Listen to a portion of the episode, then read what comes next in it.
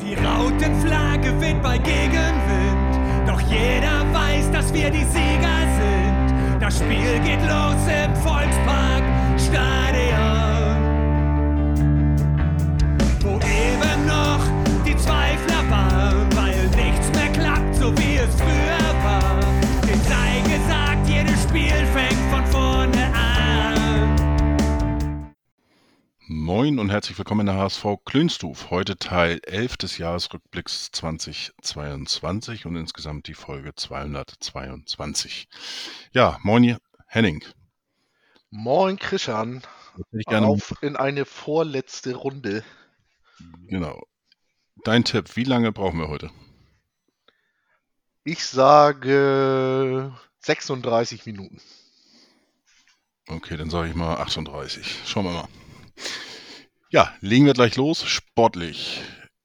Drei Spiele in sechs Tagen hatten wir auf der Brust und wir fangen an mit dem Spiel HSV gegen Regensburg am 15. Spieltag. Und du bist ja unser Hirn, was dem sportlichen Bereich betrifft. Und du hast die Spiele alle irgendwie noch abgespeichert, wie auch immer. Und ähm, ja, auf alle Fälle ging es los wie immer. Die ersten äh, zehn Minuten sind irgendwie nicht so wirklich HSV-Minuten. Nee, also ein kleines Fleckmal, was sich durch die gesamte Hinrunde gezogen hat, dass wir den Start oftmals verschlafen haben, noch nicht so richtig wach sind, dass wir mit dem richtigen Feuer aus der Kabine kommen, auch wenn wir gute erste Halbzeiten in der Hinrunde gespielt haben. Ähm, die, die ersten, erste Viertelstunde ist oftmals an uns vorbeigegangen und genauso auch in diesem Spiel. Und äh, das zweite Mal, das, äh, von dem ich auf jeden Fall weiß, dass ähm, ein Abstoß quasi gereicht hat, um uns auszustricksen. Äh, denn der Abstoß vom Regensburger Tor kam, äh, der Ball wurde verlängert im Mittelfeld und schon stand der Regensburger blank vor Ferro und äh, markierte das 1 zu 0. Diesmal brauchte der HSV allerdings nicht lange, um sich ein bisschen zu wehren, denn Kittel legte ab und Vuskovic feuerte aus der Distanz und traf mit seiner starken, starken Schusstechnik zum Ausgleich. So, dass Wobei das ein bisschen, ich glaube, das war das Tor, was ein bisschen kurios in der Vorbereitung war, ne? Wo man nicht weiß, wie viel Absicht dahinter stand oder nicht. von, Bei dem Pass auf äh, Vuskovic. das weiß ich gerade gar nicht. Ja, ich das dachte, den war. hat er einfach nur abgelegt und dann. Ja, jein. Also das war irgendwie so, so, ja, keine Ahnung, irgendwie. Ich glaube, du willst hier an der Zeit drehen, damit deine 38 Minuten hinkommen. Nee, nee, nee, nee, nee, nee, nee. Aber, also es war auf alle Fälle jetzt nicht so ein, ein klarer Pass auf Vuskovic, den er nur noch verwandeln musste ungefähr, sondern es war irgendwie so ein so halb ver, verunglückte Rückgabe oder wie auch immer. Und den hat äh, Vuskovic aber eiskalt und sehr stark dementsprechend verwandelt. Ich denke auch, darauf können wir uns einigen. Mhm. Ähm, ja, also äh, der Fauxpas schnell ausgebügelt und dann wurde es eigentlich ein relativ einseitiges Spiel, muss man sagen. Ohne jetzt, äh, ohne dass der HSV ähm, lange Zeit ja das Spiel klar auf seine Seite ziehen konnte durch äh, entscheidende Aktionen, sprich Tore. Das dauerte tatsächlich ähm, bis zur, lass mich kurz gucken, 79. bis zur 79. Minute, genau. Das Publikum wurde schon ein bisschen unruhig. Äh, eine Besonderheit in diesem Spiel, äh, dadurch, dass ja Haier uns längerfristig fehlen würde ähm, und Michael Broncis durchaus noch ein wenig ähm, Potenzial nach oben ähm, hat, wurde äh, Ransford Hibor Königsdörfer als rechter Schienenspieler eingesetzt und wusste vor allen Dingen äh, offensiv zu gefallen. Die neue Rolle. Und der war es dann auch, der uns ja am Ende äh, erlöste und zum äh, 2 zu 1 ähm, den Ball über die Linie beförderte mit einem wuchtigen Abschluss. Davor hatte Laszlo Benisch wahnwitzige Szenen, ähm, hatte mit seinem Scorpio-Kick fast Erfolg und äh, hatte danach auch eine sensationelle Szene, die man ja das letzte Mal in der Ära Van der Vaart 1 äh, gesehen hat, mit ähm, Tricks, ähm, wie er den Ball über den Gegenspieler rüber gehoben hat und dann im Anschluss die Direktabnahme knapp vorbei, Pfostenschuss. Ja, also da hätte, da hat immer nur die, die Kirsche auf der Sahne bei, bei Benesch gefehlt, aber das bestätigte mal wieder seinen deutlichen Formanstieg ähm, zum Ende der Hinrunde. Und am Ende war es dann Glatzel, der die Nerven, der die Nerven der, der Hamburger letztendlich beruhigte und ja, mit einem, ja, schon eher speichelhaften Tor das 3 zu 1 erzielte. Äh, sein erster Distanztreffer übrigens äh, im Dress des HSV. Ich glaube, du hast auch den verschossenen, verschossenen Elfmeter von Glatzel vergessen. Guck an, die dickste Chance habe ich noch verpasst. Richtig. Gut, dass du mich ja. daran erinnerst. Den hatte ich tatsächlich schon verdrängt. Ne? Ja. Äh, viele haben ja gefordert, ähm, auch schon in der Vergangenheit, dass Glatze die Elfmeter schießen soll, weil, weil man eben ein wenig einen Narren an seinem äh, Känguru-Schuss ähm, da gefressen hatte, weil ja der, der äh, Jorginho von, von Chelsea, der relativ erfolgreich mit unterwegs ist, der diese Technik aber in Perfektion beherrscht. Und die Kopie von Glatze, ja, die war einmal erfolgreich, dann hat er versagt und jetzt hat er mit einem normalen Elfmeter in Anführungszeichen, also ganz normaler Anlauf, normale Schusstechnik, ähm, versucht den Ball zu treffen, aber der Regensburger, ja, hat auch gut gehalten, muss man sagen. Der, der, der Vertreter von, vom Stammkeeper, äh, wie heißt der, Kirschbaum, ne? Mhm. Genau. Ähm, also mich, mich, hat die Aufstellung mit Königsdörfer hinten rechts eigentlich äh, nicht überrascht, muss ich ehrlich gestehen. Ich habe schon ein bisschen damit gerechnet. Äh, bin jetzt unsicher, ob ich das sogar getwittert hatte, aber ähm, aufgrund der, des Spiels in Paderborn, äh, da gab es ja die, ähm, äh, die Schlussphase und auch da hat Königsdorfer schon den Platz von Mikkel Broncis eingenommen und war da eigentlich sehr stark unterwegs. Und deswegen habe ich so ein bisschen damit gerechnet, dass es äh, ähm, eine absolute äh, Möglichkeit ist, dass äh, Königsdörfer von Anfang an wieder da spielt. Ja. Und ähm, ja, ich glaube, also ähm, Tim Walter war auch mit Mikkel Bronxis noch nicht ganz so hundertprozentig zufrieden und ähm, von daher also war, hat er auch dementsprechend alles richtig gemacht. Und äh, wenn du magst, komme ich jetzt gerne zur Tabelle. ja, also ich wüsste nicht, was wir sonst noch da über das Spiel besprechen sollten. Genau, ähm, das war der Regensburg. Regensburg hatte noch eine Szene, das weiß ich noch, die war ein bisschen kurioser. Ähm, das, da stand es noch 2 zu 1 für den HSV und da haben sich Ferro und Vuskovic aber mal richtig verschätzt beide. Und dann stand der, der Regensburger auf einmal so 20, 25 Meter blank vor dem leeren Kasten, hebte den Ball dann Richtung Tor, aber Schunlau ja, war dann herangeeilt und hatte das Ding noch vor der Linie geklärt. Da war noch mal ein kurzer, kurzer Schockmoment, der durch die Fans der HSV-Körper ging. Aber wie gesagt, letztendlich 3 zu 1. Ein Ergebnis, was man erwarten konnte, was aber nicht so eindeutig war, ja, wie es, oder, oder was sich erst spät ausgezahlt hat im Spiel, ne? Ja, absolut.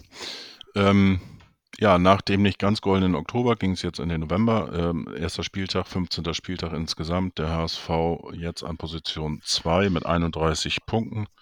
Das heißt knapp über den anvisierten mindestens zwei Punkten pro Spiel, damit Jan auch dann in Ruhe schlafen kann. Das ist so auch seine Marke für den Aufstieg.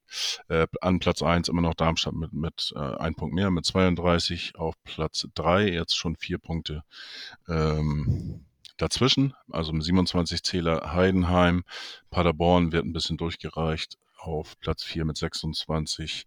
Gleich äh, äh, auf mit Düsseldorf mit 26 und dann gefolgt von Hannover 24, Lautern 23 und Kiel auch mit 23 und Jan Regensburg jetzt mittlerweile auf Platz 9 nach diesem Spiel mit 18 Punkten. Ja, dann kommen wir gleich zum äh, nächsten Spiel. und zwar zu einer Mannschaft, äh, ja. Ich habe schon fast befürchtet, dass das passiert. Äh, Spielvereiniger Kräuter Fürth. Die haben den Trainer äh, gewechselt. Zweites Spiel war das, glaube ich, ähm, jetzt unter ähm, Zorniger. Zorniger, genau. Und ja, mit den Ex-HSVern äh, Gideon Jung und auch ähm, Mr. Duciak und Green, genau. Duciak war, glaube ich, aber noch nicht im Kader, war der verletzt. Ich glaube, ne? Ja, das spielt Wenn auch ich nicht nicht irre. irgendwie keine große Rolle in Fürth aktuell. Richtig, hat nicht so viel Einsatzzeiten hier und da verletzt und so weiter. Es war ein sehr farbenfreudiges Spiel mit insgesamt sehr vielen gelben Karten. Ich zähle mal eben 2, 4, 2, 4, 6 auf HSV-Seite, 4 auf Fürth-Seite plus eine glatte rote Karte. Und ähm, ja, da- das Spiel äh, war nach acht Minuten schon entschieden. Ja, ich muss dazu sagen, ähm,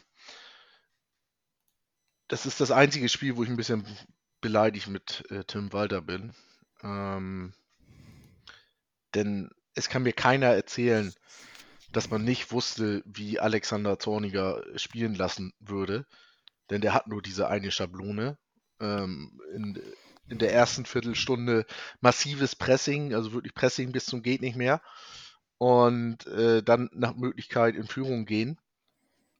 Und dann wird das äh, durch körperbetontes Spiel, wird das Spiel oft unterbrochen und äh, der Ball weitestgehend vom eigenen Tor weggehalten und wenn es die Möglichkeit ergibt, dann noch einen Konter zu setzen. Und ja, was soll man sagen? Diese, diese spieltaktische Blaupause ist hervorragend aufgegangen und es war ein grausames Fußballspiel. Absolut. Ähm, ja, ja, klar kannst du Walter äh, die Schuld geben, absolut. Ähm, aber ich habe jetzt auch die Mannschaft nicht so.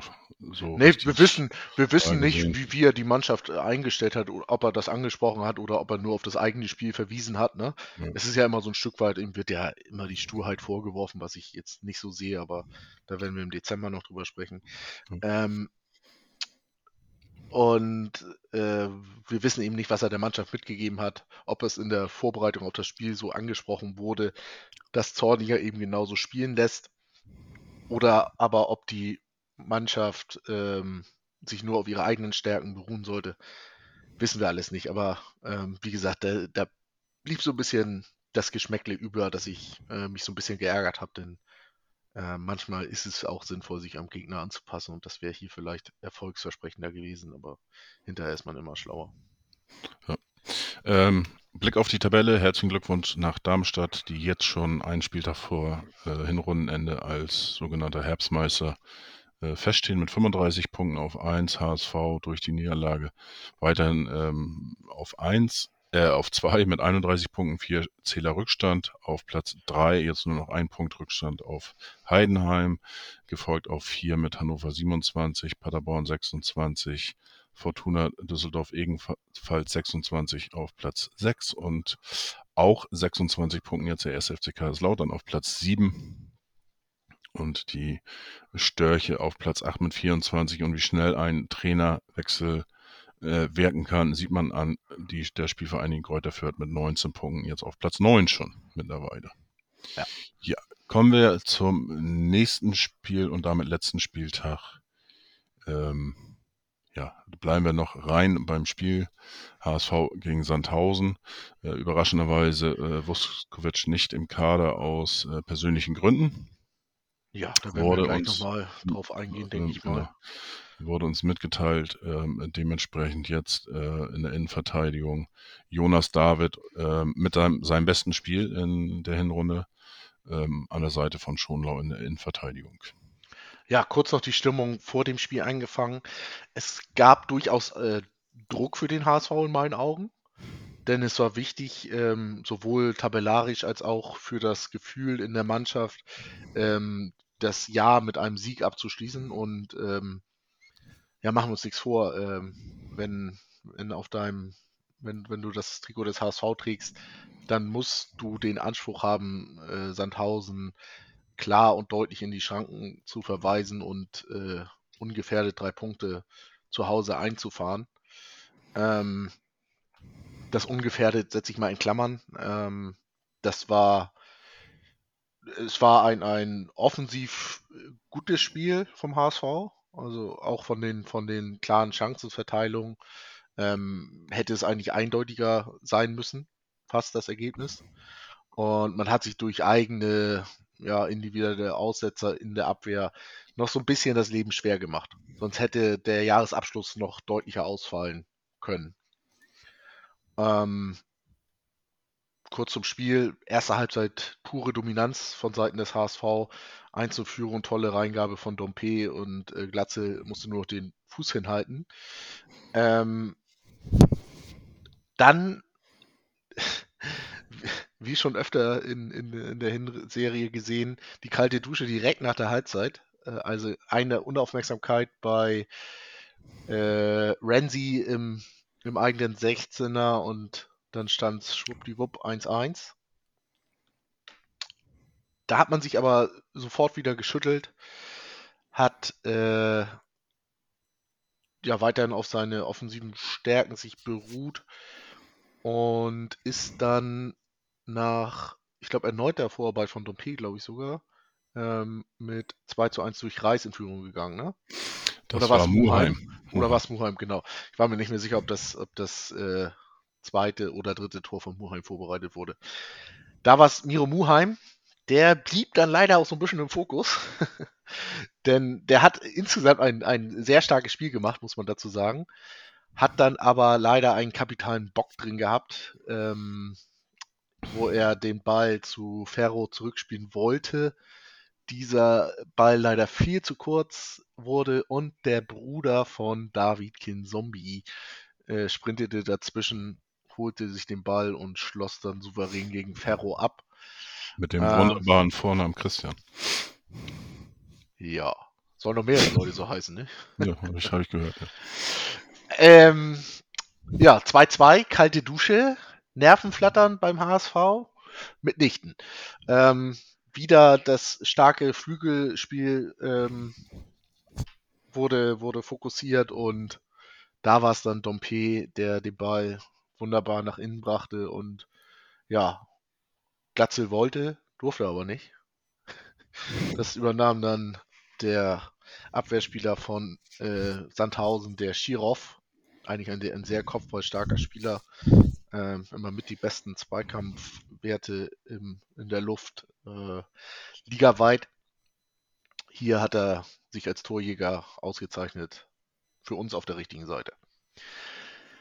Und ja, wenn wir dann, wenn wir dann von persönlichen Abschluss sprechen wollen, dann dürfen wir noch einmal erwähnen, mit einem Zuckerpass, ein, ein wirklich, weiß ich nicht, 40, 50 Meter Pass von äh, Laszlo Benesch mitten in den Lauf von äh, Robert Glatzel. Wer möchte, kann sich das auch nochmal in meiner Timeline angucken. Ich habe das mal hochgeladen gehabt.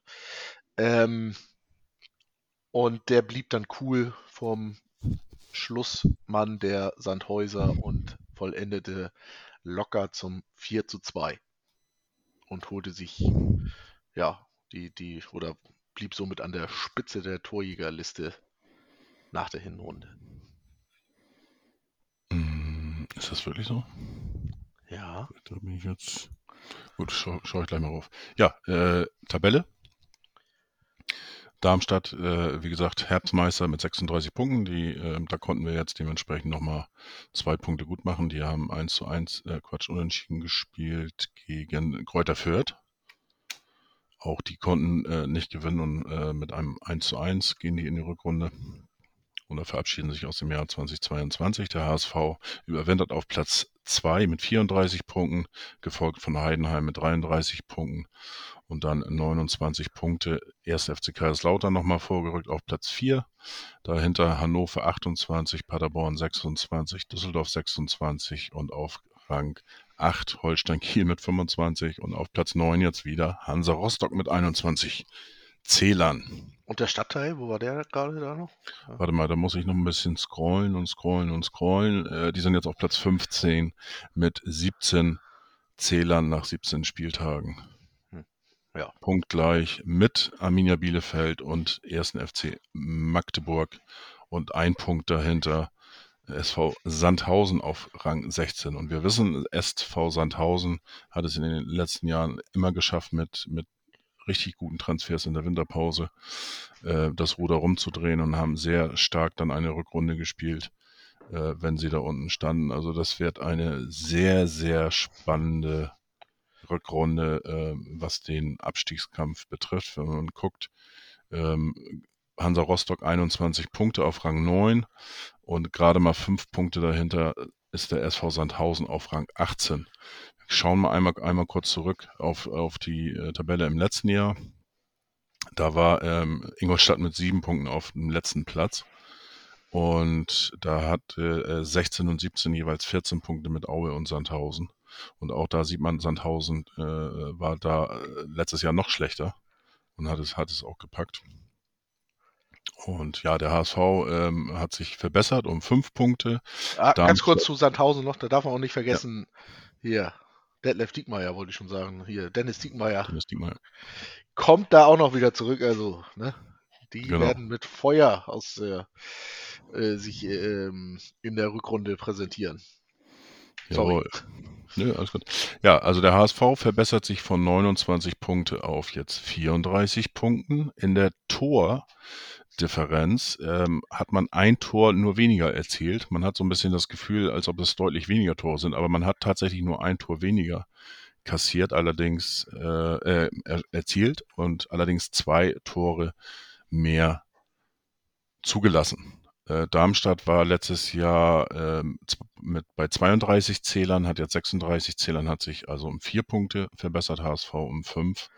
Und wenn man jetzt mal guckt, äh, letztes Jahr war Werder Bremen auf Rang 9, hatte drei Punkte Rückstand auf Platz drei und ist direkt aufgestiegen. Schalke war Vierter äh, punktgleich mit dem HSV bei 29 Punkten, ist auch direkt als Meister sogar aufgestanden. Also da ist noch nichts entschieden, äh, außer eben, dass der HSV mit 70 plus aufsteigen wird. Ja, man muss ja auch so. mal Fakten schaffen, ne? Genau, dann gibt es noch zwei Freundschaftsspiele, USA-Reise, äh, kommen wir gleich nochmal zu. Aber ähm, ja, nach dem Sandhausen-Spiel ähm, erwischte es dann den HSV, die Fangemeinde, doch ziemlich stark.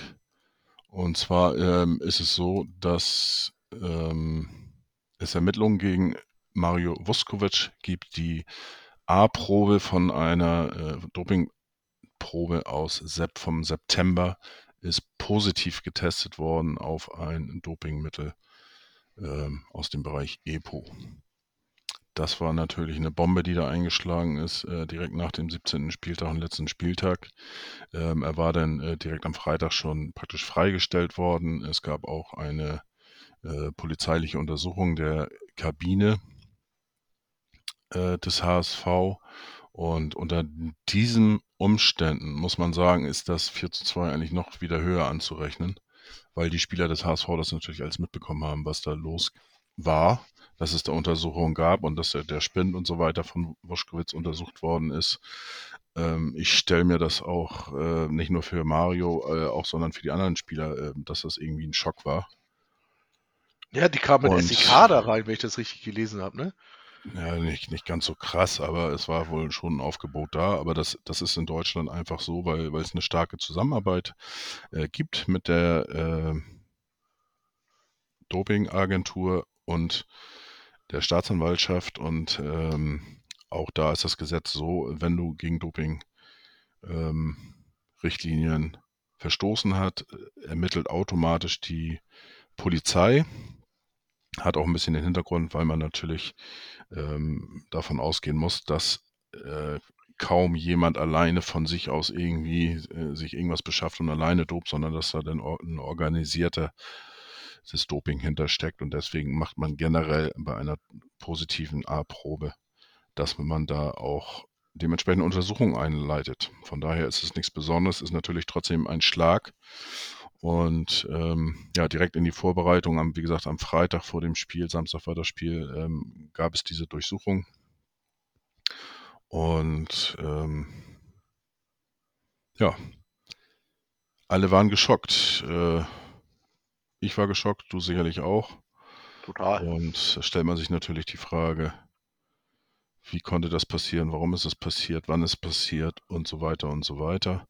Ähm, ja, es ist natürlich jetzt so, dass du dann das Recht hast, als äh, Erwischter sozusagen ähm, das Recht hast, die B-Probe ähm, zu öffnen. Also Hintergrund ist der A- und B-Probe. Es ist so, dass du ähm, äh, eine Mindestmenge von 90 Millilitern Urin abgeben musst beim Testen und ähm, circa äh, ein Drittel geht in die B-Probe der Menge und zwei Drittel in die A-Probe.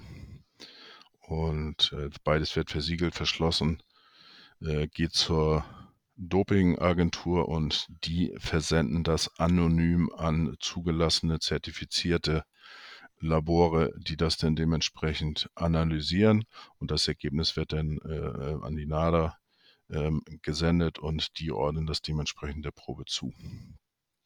Äh, Mario Vuskovic hat sich öffentlich dazu noch nicht geäußert, ähm, aber ähm, das, was jetzt so, so durchgesickert ist, ähm, er hat wohl fünf Anwälte beauftragt, äh, behauptet weiterhin, äh, dass er unschuldig ist und nichts davon wüsste und sich nicht erklären kann, wie die Probe dahin bekommt. Es ist mittlerweile auch so, dass ähm, er angeboten hat, äh, eine äh, DNA-Probe von sich ähm, zu geben, um das zu vergleichen, äh, um ja zu gucken, ob die Probe wirklich von seinem Urin stammt oder nicht. Das wurde jetzt äh, erstmal jetzt abgelehnt noch vom DFB und von der NADA, weil man äh, dementsprechend eine sehr enge Kette hat und keine Anzeichen dafür sieht, dass es irgendwelche zu Vertauschungen oder was auch immer gekommen ist.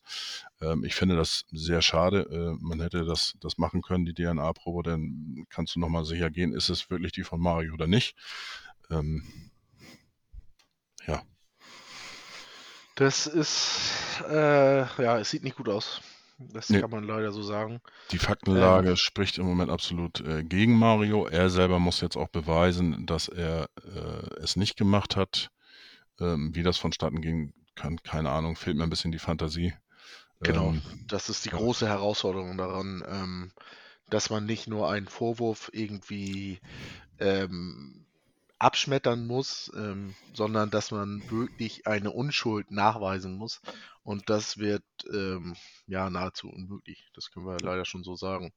Ähm, Ja, Stand jetzt muss man davon ausgehen, dass er uns ähm, nicht zur Verfügung stehen wird. Und ähm, er muss dann als erst oder äh, ähm, damit rechnen mit einer vierjährigen Sperre, ähm, was eigentlich, eigentlich gleichzeitig auch mit dem Karriereende dann schon ist, obwohl er noch jung ist. Aber wenn du vier Jahre eben äh, nicht pro- professionell trainieren und spielen kannst, ähm, wird es schwer, da überhaupt nochmal zurückzukommen. ja, Sperre könnte redu reduziert werden, wenn man ihm da kein oder, oder wenn man, wenn er nachweisen kann, äh, dass es unbeabsichtigt war oder keine Wissenschaft oder was auch immer, könnte er äh, eventuell mit zwei Jahren davon kommen. Aber auch das ist sehr schwierig und äh, ja, Man darf nicht vergessen, EPO muss gespritzt werden. Anders kannst du es nicht aufnehmen und es ist nicht nur eine Spritze, es sind mehrere Spritzen, die dort ähm, gesetzt werden müssen. Also das ist Ja, das ist aber auch jetzt, das geht ja schon ziemlich sehr ins Detail, Henning, weil äh, das Problem ist, du kannst natürlich auch äh, ähm, äh, das einmal gespritzt haben, theoretisch. Ähm, also langfristig und mehrmals musst du es gespritzt haben, wenn du, wenn du das als äh, bewusstes, äh, äh, richtiges Doping nimmst. Aber es gibt auch mit, mit einer ein, äh, so wie ich das jedenfalls rausgelesen habe, kannst du das auch mit einer einmaligen, etwas höher dosierten, äh, eine einmalige Wirkung da ähm, erzielen. Langfristig ja, musst du mehrfach äh, ähm, das spritzen und so weiter. Und aber auch hier möchte ich sagen, ähm, klar ist es gespritzt, kriegst du mit. Ähm, aber ähm, ich habe das Beispiel, glaube ich, auch schon mal erzählt. Ich bin jahrelang gespritzt worden, weil ich immer Probleme hatte in der äh, oberle- oberen Muskulatur im Brustbereich. Ähm, das kennt man vielleicht, wenn man sich ein bisschen verrenkt oder wie auch immer, dann äh, macht er der Muskel irgendwie zu da oben. Und meine Ärztin, die hat mir dann nach zwei Jahren mal gesteckt, dass sie mir da gar keine Medikamente gespritzt hat, sondern einfach Kochsalzlösung.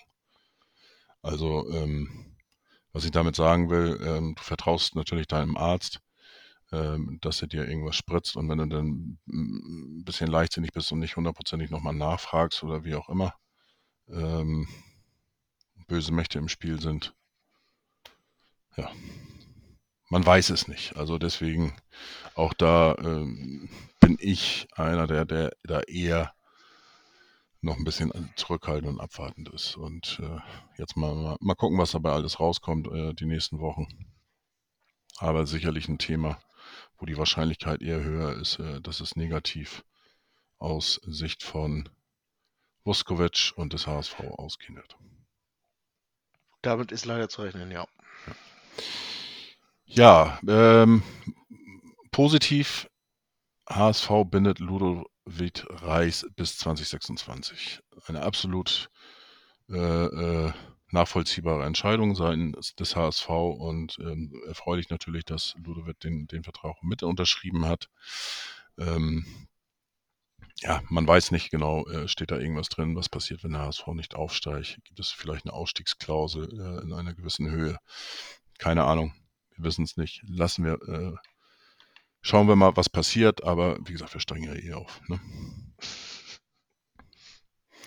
So, ähm, durch eine Versteigerung von äh, den Shirts den Sondershirts, die der HSV ähm, zu Ehren von Uwe Seeler ähm, getragen hat bei einem Spiel ähm, und diverse andere Sachen, ähm, sind eine Viertelmillion Euro zusammengekommen, die direkt für die Uwe Seeler Stiftung überwiesen worden sind.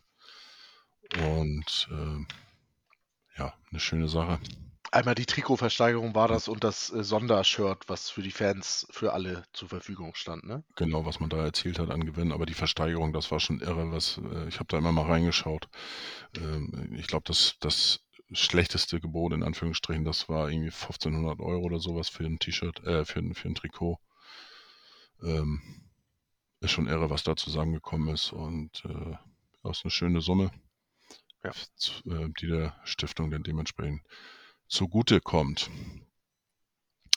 Ähm, ja, Anzi Suhon ist für die Finnlands A-Nationalelf das erste Mal nominiert worden und durfte auch bei zwei Länderspielen teilnehmen und hat auch gleich äh, mal ein kleines Ausrufezeichen gesetzt bei dem einen Spiel, habe ich gesehen. Äh, genau. Eine schöne Vorarbeit. Und ähm, ja, der Junge macht einfach Spaß, muss man, kann man nicht anders sagen. Der ist immer wie so ein, so ein flinker Wiesel äh, auf dem Platz und ähm, ja, soll er so weitermachen, weiter so bleiben, wie er ist und ich glaube, dann können wir alle noch, noch äh, viel Spaß mit ihm haben beim HSV. Äh, dann gab es natürlich auch diese übliche äh, Stellungnahmen äh, zur FIFA WM 2022 in Katar. Auch von HSV-Seite hat es nochmal dementsprechend kritisiert. Ja, mehr braucht man da, glaube ich, zu der WM auch nicht sagen, dass die da hätte gar nicht hingehen dürfen. Da sind wir uns, glaube ich, alle einig. Und ansonsten könnte man jetzt auch nochmal stundenweise über die WM diskutieren. Das wurde aber ausreichend in den sozialen Medien ähm, getan. Und die beiden Kollegen aus der Klönstuf, sprich der Jan und der Chris, haben ja noch ihren eigenen Podcast, die Fußballdebatte, und haben da ausführlich über die WM, über die sportlichen äh, Geschehnisse ähm, gepodcast. So, was passierte noch? Ähm, ja, die Anteile, die freien Anteile sind alle jetzt verkauft worden, haben wir auch schon drüber gesprochen. Das HS, äh, Abendblatt hat das nochmal aufgelistet. insgesamt haben die Aktionäre 75 Millionen Euro ähm, investiert in die Anteile. Wenn man das jetzt hochrechnet, würde das ein Gesamtwert von ähm, 25 mal 4 sind einfach das Vierfache und dann wären es insgesamt ein Wert von 300.000, äh, 300 Millionen Euro, die der HSV äh, hätte. Und wenn man sich jetzt mal äh, ein bisschen zurückblickt, ursprünglich war das von der KPMG auf 330 Millionen Euro geschätzt. Ähm, man hat sich dann aber ein bisschen, ein bisschen zurückgegangen auf 250 Millionen Euro. Und ähm, ja, das ist irgendwo dann die goldene Mitte, was der HSV dann dementsprechend erzielen konnte. Ich würde sagen, man hat sich nie unter Wert verkauft. Also wenn man sie jetzt Sehe ich eigentlich auch so. Also ähm, ja, wie auch immer, ähm, das Geld ist jetzt weg, die 24,9 Prozent, mehr geht nicht. Rene va plus oder so heißt das, glaube ich, so ähnlich auf äh, Französisch, der Landessprache von Michael Broncis und Dompe. Ähm, ja, am 7.11. gab es ein weiteres HSV-Beben, in Anführungsstrichen, und zwar die Aktionäre des HSV außerhalb des EVs, die haben sich äh, ihren Unmut kundgetan und äh, insgesamt zwei Schrei Schreiben an, an Marcel Jansen rausgeschickt und in dem zweiten, das äh, jetzt auch dementsprechend zur Veröffentlichung führte, war es dann so, dass sie Marcel Jansen, dem Aufsichtsratchef, das F- äh, Misstrauen ausgesprochen hat. Und das ist eigentlich schon, eine, schon ein, echt ein starkes Stück. Also ein starkes Votum, was, was die da dementsprechend äh, kundgetan haben. Aber war Er hat auch viel dafür zu, getan, ne? Da darf man, das darf man nicht vergessen. Absolut, haben wir ja auch schon hinreichend drüber diskutiert. Ähm, ja, unser Ex-Vorstand Thomas Wüstefeld war auch ein bisschen Thema. Ähm, die, es waren immer noch Vorwürfe gegen Thomas Wüstefeld und es waren sogenannte Vorprüfungen, die stattfinden. Und jetzt hat sich die Staatsanwaltschaft dazu entschlossen, Ermittlungen gegen Thomas Wüstefeld einzuleiten. Das mal so am Rande, will ich jetzt auch gar nicht weiter so tief reingehen, aber die Geschichte geht halt weiter und ähm, auf alle Fälle die Entscheidung, oder was heißt, was heißt die Entscheidung? Der HSV hat ja nicht entschieden, sondern Wüstefeld hat selber entschieden, indem er zurückgetreten ist. Ähm, die Entscheidung hätte viel weiter vorher getroffen werden müssen. Ja, ähm, dann gab es auch nochmal ähm, im HSV-Präsidium ja noch ein Treffen und man hat nochmal die weitere Vorgehensweise zu dem Kühne-Angebot äh, abgestimmt, äh, wobei hier jetzt auch kein wirkliches weiteres Vorgehen bekannt geworden ist. Äh, man bleibt weiterhin im Gespräch mit Kühne. Ja, mal schauen, was sich dann da noch ergeben wird. Und dann äh, wurde es international, ne? Dann wurde es international. Ich wollte, ich wäre eigentlich schon durch gewesen, aber klar, du sprichst auf die USA-Reise. USA-Reise an. Da gab es nochmal einen Trip und ich glaube, die Jungs hatten sehr viel Spaß, wenn ich das so auf den so äh, äh, Instagram-Accounts hauptsächlich gesehen habe. Ähm, wie so kleine, äh, große Kinderaugen äh, waren sie dann da, haben da ein Footballspiel, glaube ich, gesehen oder ein Basketballspiel. Die waren genau, Ähm, die waren sowohl beim NBA-Spiel als auch beim NFL-Spiel, äh, durften sogar auf den, äh, in dem großen Stadion der Chargers auf den Rasen und ein Field Goal schießen. Das waren sehr imposante Bilder, die da insgesamt äh, aus den USA rüberkamen. Ich würde sagen, rund um eine gelungene PR-Tour, ähm, die Spiele, ja gut, da müssen wir glaube ich nicht drüber reden, die äh, standen nun wirklich nicht im Vordergrund. Äh, auch wenn man beide siegreich gestalten konnte. Ich glaube, das eine 1-0 und das andere 7-0, 7-1, irgendwie sowas. Ähm, jeweils gegen unterklassige Gegner. Und äh, wie gesagt, es stand der, der, der Team Spirit und die Medienpräsenz im Vordergrund. Und diese Reise hat sich, glaube ich, äh, fast eins zu eins ähm, finanziert durch, ähm, durch die Medienwirksamkeit, die der, äh, die, die DFL dafür ausgeschrieben hat. Deswegen war ja auch, äh, ich weiß nicht, drei, vier Vereine waren in den USA unterwegs, meine ich.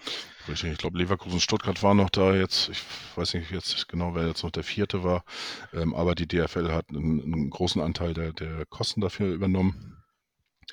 Und ähm, ja, ich glaube, das war insgesamt auch so zu diesen Teambuilding-Maßnahmen äh, eine runde, runde Geschichte. Und ähm, auch äh, ähm, die jungen Leute waren dabei, ähm, die ihr Debüt gefeiert haben. Tom Sanne, äh, Maggie, Me, Omar Megid, danke äh, und so weiter, die waren alle dabei und ähm, ich dachte erst, wir haben einen neuen Spieler verpflichtet äh, bei einigen Fotos, ähm, aber das war Biel Bia. Er sah so aus wie ein junger Nerd irgendwie, so ein Ja. bisschen mit seiner Brille und äh, da, da habe ich echt gedacht, ich glaube beim dritten Mal habe ich dann gesagt, hey, jetzt muss erst mal gucken, wer das ist. Ich habe den nicht erkannt. Ich denke, das gibt's doch gar nicht. Ne? Und äh, ja, aber man hat auch, man auch, auch auf den Bildern, ne? der hat immer echt große leuchtende Augen gehabt, also auch er äh, hat da viel Spaß gehabt, auch glaube ich, wenn er da nicht so viel zum Einsatz kam in der Hinrunde. Ähm, ich habe nicht das Gefühl, dass er das bereut, den Schritt äh, gegangen äh, zu sein zum HSV und war eine coole runde Sache, ja. Ich habe da nur Gewinner gesehen. Jo. Keiner hat sich verletzt, das war das Wichtigste. Auch die, auch die äh, Rekonvaleszenten konnten teilnehmen, was ja auch nicht ganz unwichtig ist. Ja. Ja, der, Ja, Einzige, der, halt, der Einzige, der halt zu Hause bleiben musste, war unser vorher schon angesprochener Spieler. Mario. Genau. Ja, und das war dann der November. Ganz genau. Oder haben wir das vergessen? Nö. Dann sind wir bei 40 Minuten. Beide knapp daneben, aber ganz gut in der Einschätzung. Ja, und morgen kommt dann äh, der Dezember und wir sind gespannt, äh, ob da vielleicht noch was passiert im Dezember. Wird es die Verlängerung mit Tim Walter geben? Wird Costa befördert zum Direktor? Wir werden sehen. Verpflichtet der HSV Cristiano Ronaldo? Auf gar keinen Fall. Oder ja, was, was passiert? Passiert noch was bis äh, zum 31. Dezember? Ähm, wir sind gespannt, werden das auch relativ spät die Folge aufnehmen, wie man das eben machen kann. 31. ist äh, Silvester und auch da möchten wir dann äh, natürlich das Jahr irgendwo ausklingen lassen und nicht unbedingt bis spät in die Nacht dann noch podcasten. Deswegen schauen wir mal. Bis dahin, bleibt gesund und bis morgen. Bis morgen.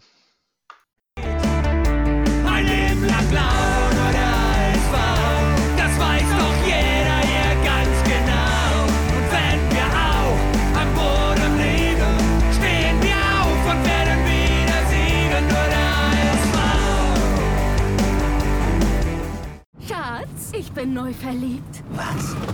Da drüben. Das ist er. Aber das ist ein Auto. Ja, eben. Mit ihm habe ich alles richtig gemacht. Wunschauto einfach kaufen, verkaufen oder leasen. Bei Autoscout24. Alles richtig gemacht. Wie baut man eine harmonische Beziehung zu seinem Hund auf? Puh, gar nicht so leicht. Und deshalb frage ich nach, wie es anderen Hundeeltern gelingt, beziehungsweise wie die daran arbeiten. Bei Iswas Dog reden wir dann drüber. Alle 14 Tage neu mit mir, Malte Asmus und unserer Expertin für eine harmonische Mensch-Hund-Beziehung, Melanie Lippisch. Ist was, Dog? Mit Malte Asmus. Überall, wo es Podcasts gibt.